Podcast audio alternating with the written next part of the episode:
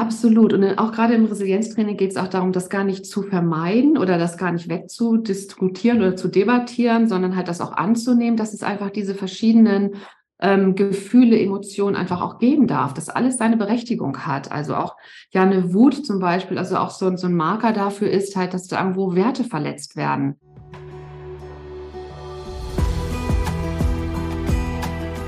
Hallo und herzlich willkommen zum Step into Your Power Podcast. Dein Podcast für Impulse, Strategien und Gespräche, um noch mehr in deiner persönlichen Kraft zu sein. Mein Name ist Silke Funke und ich freue mich, dass du hier bist.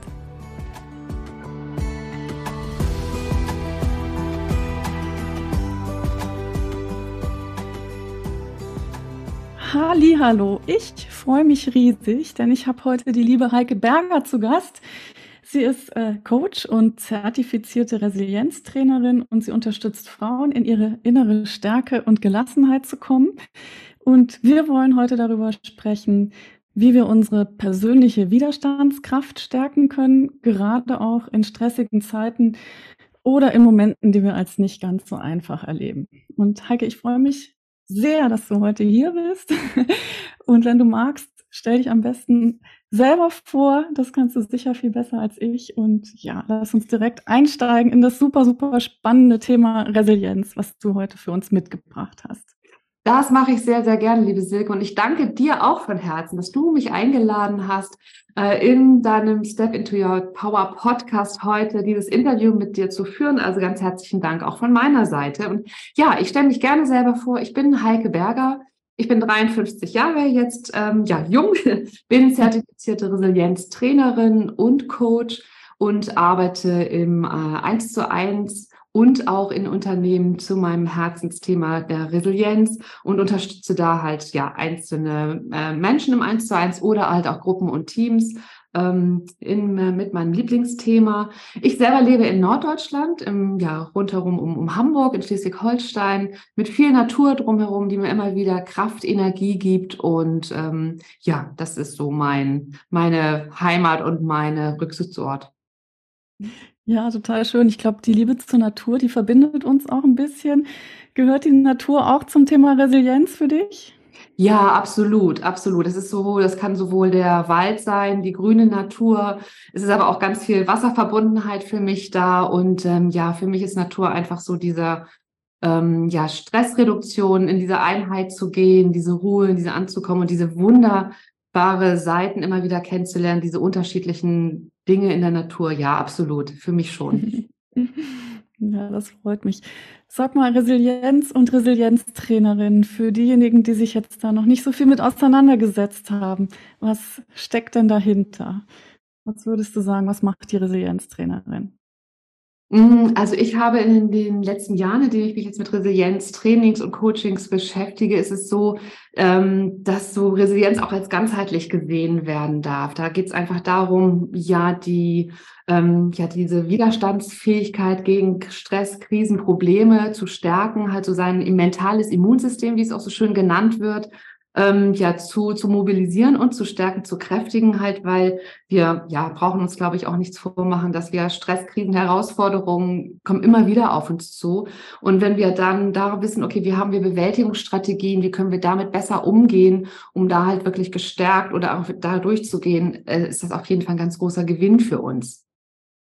Ja, total spannend. Äh, das Thema, ähm, du hast es gerade auch genannt, emotionales oder mentales Immunsystem, psychologisches Immunsystem. Das hast du ja auf deiner Website stehen. Das war mir so noch gar nicht bekannt, der Begriff. Den finde ich total super. Und was würdest du sagen, was ist so der Kern? Wie können wir das machen, uns da in der Hinsicht zu stärken?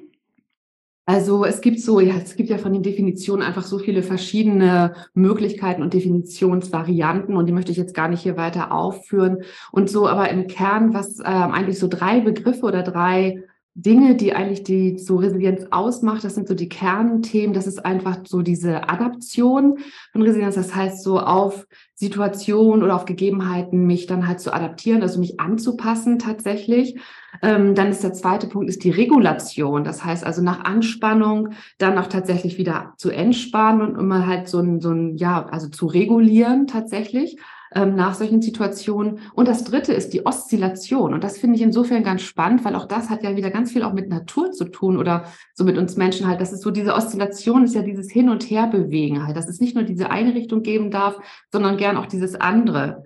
Und das sind so diese drei Punkte, darauf kann man halt Resilienz auch ganz gut so ähm, ja, definieren und beschreiben. Hm, super, super spannend. Und was hat dich selber zur Resilienz gebracht, zu dem Thema? Ja, das war letztendlich halt auch ganz spannend. Das ist jetzt etwas über zehn Jahre her. Also da steckte ich sowohl beruflich als auch privat halt in ja in ganz tiefen Krisen und tiefen Tälern und ähm, habe dann einfach so für mich gemerkt, also ich muss etwas ändern, sonst ähm, geht es noch tiefer runter. Also da ging es mir selber persönlich, körperlich und mental überhaupt nicht gut. Und da habe ich halt sowohl beruflich äh, die Reißleine ähm, gezogen und bin dann halt ausgestiegen aus einem über 20-jährigen festangestellten Job und habe mir dann ein Sabbatjahr ähm, gegönnt. Und die Möglichkeit hatte ich damals, um zu gucken auch, ähm, wie geht's familiär halt auch weiter, was mache ich beruflich? Und habe mir diese Auszeit gegönnt, um mich zu verschnaufen, mich zu erholen sozusagen. Und habe dann ähm, bin dann den nächsten Schritt gegangen, das ja, es gibt ja keine Zufälle im Leben. Das sollte dann so sein, dass ich dann über eine Neuausrichtung beruflich in eine Selbstständigkeit gegangen bin und dann über verschiedene Wege zum Thema beruflichen Gesundheit, betrieblichen Gesundheitsmanagement gekommen bin. Und da ist mir dann das erste Mal der Begriff Resilienz untergekommen. Und da dachte ich so, hm, Resilienz ist ja spannend. Und auch wenn viele denken, das ist so ein Modebegriff oder ja, es ist der Riesenhype jetzt gerade seit ein paar Jahren, ähm, ja, auf der einen Seite und auf der anderen Seite gibt es diese ganze Wissenschaft und auch die Forschung dahinter schon seit, ja, seit 50, 60, 70 Jahren mehr oder weniger schon. Und ähm, genau, und dann bei mir war das große Schlüsselmoment ähm, eine Veranstaltung, auf der ich meinen jetzigen Lehrtrainer kennengelernt habe. Mhm. Auf einer Podiumsdiskussion und da ging für mich so ein Feuerwerk an, weil ich dachte, okay, das ist ja genau, er hat über Resilienz gesprochen und da habe ich für mich gemerkt, okay, das ist mein Calling, mein Aha-Moment ähm, darüber möchte ich mehr erfahren und das möchte ich raustragen in die Welt. Das konnte ich gut gebrauchen und das kann jeder und jede gut gebrauchen. Ja, dann warst du da sofort angedockt, als du ja, den hast absolut. Hast du gemerkt, das hat irgendwas mit mir zu tun? Ja, das hat was mit mir zu tun, weil ich da gemerkt habe, dass es so ähm, Möglichkeiten gibt, ich sag mal so Umwege oder, oder Abkürzungen einfach tatsächlich dann zu nehmen oder Umwege auszulassen, halt um wieder so in Kraft zu kommen, in die Stärke zu kommen, ähm, auch zu verstehen, was es auch mit mir zu tun hat, weniger im Außen zu schauen, sondern auch auf mich zu schauen, ne, wo, wo sind meine Bedürfnisse, so wo sind meine Dinge, die mir gut tun. Ähm, ja, genau. Ja, das habe ich gerade auch gedacht, als du erzählt hast, dass du tatsächlich auch dir eine Pause gönnen konntest und ja. eine kleine Auszeit genommen hast. Das ist natürlich super ideal sicherlich auch gewesen, weil du dann auch richtig Zeit hattest, dich neu zu orientieren. Was genau. würdest du sagen, wenn jetzt Menschen das Gefühl haben, sich keine Pause nehmen zu können? Hm, Geht es doch immer irgendwo noch ein Stückchen Zeit zu erübrigen für sich selber? Oder was würdest du jemandem sagen, der sagt, ich habe gar keine Zeit und komme überhaupt nicht dazu, mich mal um mich selbst zu kümmern? Ja, dann ist es so mein, mein Herzenswunsch, ähm, dann doch zu schauen, ähm, bevor dann doch irgendwann der Zusammenbruch kommt. Wir, wir können nicht immer kompensieren. Wir können halt, ja, wie lange können wir halt vieles abpuffern und abfedern und irgendwann würde vielleicht ein Zusammenbruch kommen und das gar nicht erst so weit kommen zu lassen, einmal doch innezuhalten und zu schauen, ähm, doch vielleicht in kleinen, kleinen Schritten, wo können wir doch vielleicht schon mit Veränderungen anfangen? Weil für mich ist immer so dieses Bild der Sanduhr oder der, der Uhr letztendlich halt. Wir können vieles uns neu erschaffen an materiellen Dingen oder an, an so Dingen halt. Was wir nicht wieder erschaffen können, ist halt Zeit. Wenn Zeit vorbei ist, dann ist sie halt vorbei, die kommt halt nicht wieder und wir legen oft zu wenig Fokus auf unsere Gesundheit und auf unsere Zeit. Tatsächlich, wie wollen wir Zeit verbringen? Was ist uns wichtig im Leben? Auch wer ist uns wichtig im Leben? Und da mal innezuhalten und dann sich doch diese Zeit zu nehmen. Ähm, muss ich immer so schnell sein? Und überall präsent sein und jedem irgendwie gerecht zu werden halt und letztendlich gar nicht mir, aber vielleicht meinen ganzen anderen von außen halt diese Dinge, dann die oft ja von außen auf uns zukommen, so äußere Antreiber oder Stressoren oder auch Motivatoren natürlich. Ganz oft sind es aber so unsere eigenen Antreiber. Ne? Und das ist also auch ein großer Punkt im Resilienztraining. Da geht es um Antreiber, da geht es auch um Werte.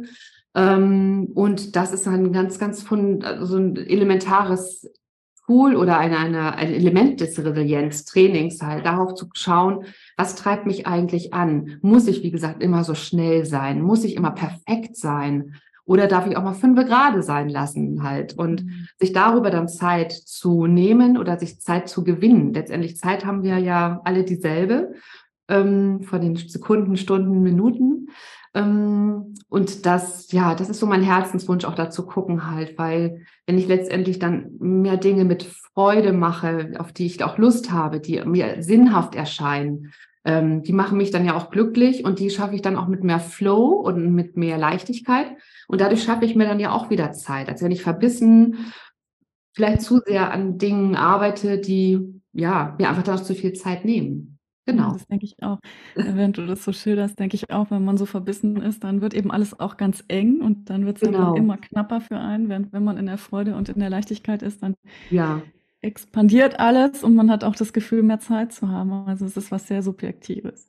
Absolut, absolut. Und da gibt es natürlich ganz verschiedene Ansätze und jeder, jeder Mensch, wie du auch selber sagst, hat ja unterschiedlich tickt ähm, kann der eine mit dem Planer und mit dem Journaling oder mit wirklich so wie einem Stundenplan gut arbeiten. Ähm, das passt für den einen super und für den anderen halt nicht so. Insofern gibt es auch keine Pauschalideen, sondern wirklich, das ist so individuell. Also es sind immer Angebote, die ich dann auch so in meinen Coachings und Trainings mache. Ähm, und jeder und jede sucht sich dann halt so das Ideale für sich dann halt und passende für sich raus. Spannend. Hast du ein Lieblingstool im deinem Resilienz-Toolkasten, was du auch für dich selber nutzt, wo du sagst, ja, ja, absolut. Also liebsten selbst nutze? Ja, also neben so, ich sag mal, Atemübung und Meditation, die ich auch wirklich in den letzten Jahren ähm, sehr intensiv praktiziere, ist es das EFT. Ähm, das ist eine Tapping- oder eine Klopfmethode, die ich mir auch jetzt im Zuge meiner Ausbildung immer mehr auch angeeignet habe und die ich intensiviert habe und die ich immer wieder auch in Sessions anbiete und äh, durchführe. Und EFT ist die Abkürzung für Emotional Freedom Techniques. Ähm, das heißt, das, ist, das geht so über Klopfpunkte oder Meridianpunkte, den ganzen Körper halt runter. Und äh, man holt sich damit dann zwar diese Emotionen und die auch unguten Gefühle hoch auf der einen Seite und entmachtet sie von der Wucht sozusagen oder von diesem Stress, Stressfaktor über Berührungspunkte, halt über, über Handkantenpunkte ähm, und dann geht man halt so Meridian, Leitbahnen halt in den ganzen Körper runter. Ähm, ja, das kann man also auf jeden Fall vertiefen, dann halt noch an anderer Stelle ausführen. Aber das ist etwas, das ich sehr, sehr erfolgreich oder sehr, also auch stresslösend und stressabbauend dann für mich und für meine Klienten einbaue. Ja, toll. Also du hast ja im Step into Your Power Programm auch tollerweise eine EFT-Session mit uns ja. gemacht, die wir alle total super fanden. Und was mich wieder so umgehauen hat, ist, dass es eben so einfach ist und so wirksam. Ja. Das ist einfach, weiß nicht, zehn Minuten schon, wenn man die Technik kann irgendwie. Genau. Und danach ist man anders hergestellt und fühlt sich viel besser. Also wieder ja, diese Begeisterung dafür, dass es manchmal gar nicht viel braucht, um zum Beispiel ja, auch die Stimmung zu ändern oder ja, wieder neue Energie zu haben, um weiterzumachen. Ja, absolut. Und da, da fällt mir dann auch immer dann so ein Leitspruch oder Leitzitat, der mich jetzt auch schon viele Jahre begleitet, halt auch von meinem Lehrtrainer ein, ähm, der immer wieder wiederholt hat, was immer du tust, tust aus einem guten Zustand heraus. Mhm. So, und auch das finde ich, das hat so viel, so viel Gewicht und so viel ähm, Intensität, diese Worte, finde ich, weil irgendwie dieser gute Zustand ist natürlich einmal so dieser mentale, körperliche Zustand ähm, auch dann sind wir viel besser wieder, äh, ja, ermöglicht uns das halt, ja, Lösungen zu finden oder Ideen zu entwickeln, durchzuatmen halt, ne, wenn wir wirklich unseren Stress senken und wieder in einen besseren Zustand selber kommen. Ähm, und das können wir halt über diese Klopftechnik super, super gut machen, weil sofort das ganze System des Körpers runterfährt und wir einfach viel klarer wieder defokussiert Entscheidungen treffen können und dann uns selber auch sehen können. Ja, klasse. Und wenn jemand jetzt das für sich als äh, interessant empfindet, kann er dich da ansprechen? Kannst du EFT auch beibringen? Ja, absolut. Absolut. Also das bedarf auch gar nicht so viel. Ähm, genau. Also ich kann kontaktiert werden, halt über ähm, ja meine verschiedenen Kanäle, die wir auch gerne zur Verfügung stellen können. Und ähm, da biete ich gerne auch so auch so kennenlernen, ähm, Momente halt an ähm, und das einfach mal auszuprobieren, einfach mal das vorher und nachher dann zu testen. Auf jeden Fall, gerne. Ja, super, super. Und dann kann ich mir vorstellen, dass du dann auch individualisierte äh, ja, Anleitungen rausgeben kannst, die ja. man dann einfach dauerhaft für sich auch verwenden kann. Oder eben man genau. kann die Technik und, und führt sich dann da auch selber durch. Wobei ich finde ja, dass es äh, ganz wertvoll ist, wenn man jemanden hat, der es einem vormacht, wenn man jetzt nicht so bewandert ist und man es dann einfach so eins zu eins nachklopfen kann. ja, Absolut. Also ich meine, und das Schöne ist halt, dass auf jedes Thema das anzuwenden halt. Ob es jetzt ein Stressthema mhm. ist, ob es Wut ist oder Trauer ist oder auch ganz viele andere Themen. Also das kann man halt schon sehr ursprünglich und ähm, so sofort einsetzen und dann kann man aber auch ganz viele auch tiefer gehende Themen damit auch bearbeiten. Und das ist einfach so dieses tolle Tool, das es von bis alles anbietet und abdeckt. Mhm. Und dem zugrunde liegt sicherlich auch, dass alles so sein darf, wie es ist, oder? Dass man erstmal nicht gegen die Dinge ankämpfen muss, sondern dass man sie auch einfach erstmal so sein lassen darf, oder? Ja, genau. Das Thema Wut zum Beispiel nehme ich an, dass es ja auch darum geht, das jetzt einfach auch mal so für einen Moment zuzulassen, damit es sich dann auch wieder verziehen kann, oder? Absolut. Und auch gerade im Resilienztraining geht es auch darum, das gar nicht zu vermeiden oder das gar nicht wegzudiskutieren oder zu debattieren, sondern halt das auch anzunehmen, dass es einfach diese verschiedenen ähm, Gefühle, Emotionen einfach auch geben darf, dass alles seine Berechtigung hat. Also auch ja eine Wut zum Beispiel, also auch so, so ein Marker dafür ist halt, dass da irgendwo Werte verletzt werden und dahinter zu gucken, okay, was, was ist es denn eigentlich? Warum macht es mich denn eigentlich wütend? Und da weiter zu forschen und zu hinterfragen, was bedeutet das eigentlich? Halt, das hat ja was mit mir zu tun, ja. Ähm, so, und was kann ich denn dann aber dafür tun, dass ich dann halt in, wenn ich dann merke, es sind immer wieder die gleichen Trigger oder gleichen Muster, die mich wütend machen, dann da genauer hinzuschauen. Und dann kann ich da ja ansetzen, das einmal hochzuholen und in dieses Beobachten oder in dieses Wahrnehmen gehen. Ähm, das ist ganz, ganz wichtig. Da bin ich total bei dir, dass alles seine Berechtigung hat und wir das auch zulassen dürfen und auch so akzeptieren dürfen. Das ist auch ein ganz große, äh, großer Punkt im Resilienztraining, dann halt diese Akzeptanz zu haben, dass Dinge so ja. sind, wie sie sind. Ja. Ja, und ich, und ich denke, dass Dinge, die man akzeptieren muss, die hat jeder in seinem Leben. Also das ist, ähm, ne, das ist einfach generell eine Herausforderung, finde ich. Also mhm. egal, manchmal sind es die persönlichen Themen, manchmal ist es die Gesundheit, jedenfalls irgendwas kommt immer daher, was man einfach ja. mal so nehmen muss, wie es gerade ist. Ja, natürlich, das hört sich oft so leicht an, so in der Theorie, so ja, dann äh, akzeptiere das doch einfach so. Ähm, und natürlich ist es nicht immer so einfach. Und ich finde interessant, womit ähm, ja wir uns jetzt auch so äh, in unserem Resilienz-Netzwerk, sage ich mal, auch immer mehr beschäftigen, sind so auch Metaperspektiven natürlich. So dass mhm. es also auch eine Meta-Akzeptanz geben darf. Mhm. Dass es Themen gibt, die kann ich vielleicht nie akzeptieren. Ungerechtigkeit auf der Welt oder Kriege oder irgendwelche anderen Themen, die, wo ich sage, so, nee, das kann ich aber nicht akzeptieren. So, ja, dann darf ich vielleicht auch mal so eine Meta-Akzeptanz einnehmen. Ich kann akzeptieren, dass ich es nicht akzeptiere. Und das darf ich vielleicht auch mal in meinem eigenen Leben, in meiner eigenen kleinen Welt dann sagen. Und mir einfach mir diesen Druck auch rauszunehmen, ähm, mhm. diese Perspektiven zu gehen. Das ist sehr, sehr wertvoll. Ja, sehr spannender Ansatz. Gefällt mir total gut, was du sagst. Ja, du hast ja noch ein sehr interessantes Hobby. Ja. ähm, du springst durchaus mal im Frühjahr in eiskalte Seen. Und zwar war das jetzt ohne einen Trockenanzug. Ich glaube, es war lediglich ein Neoprenanzug. Ja, genau. Drei Grad oder vielleicht waren es auch drei Grad minus, um Menschen das Tauchen nahezubringen. Das hat mich schwer beeindruckt. Was hat das Thema Tauchen mit dem Thema Resilienz gemeinsam? Ja, also, also genau, einmal äh, kläre ich gerne auf, es waren sieben Grad, aber auch das war kalt Neopren.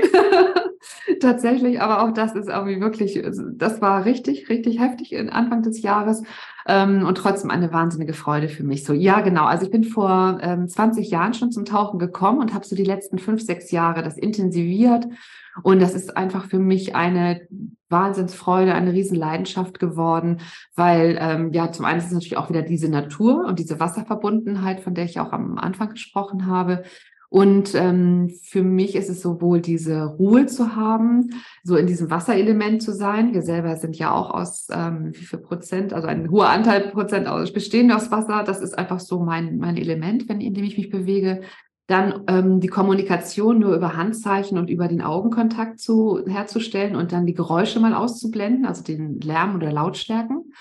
Ähm, ja, diese Wunder der Natur ist einfach so für mich so faszinierend.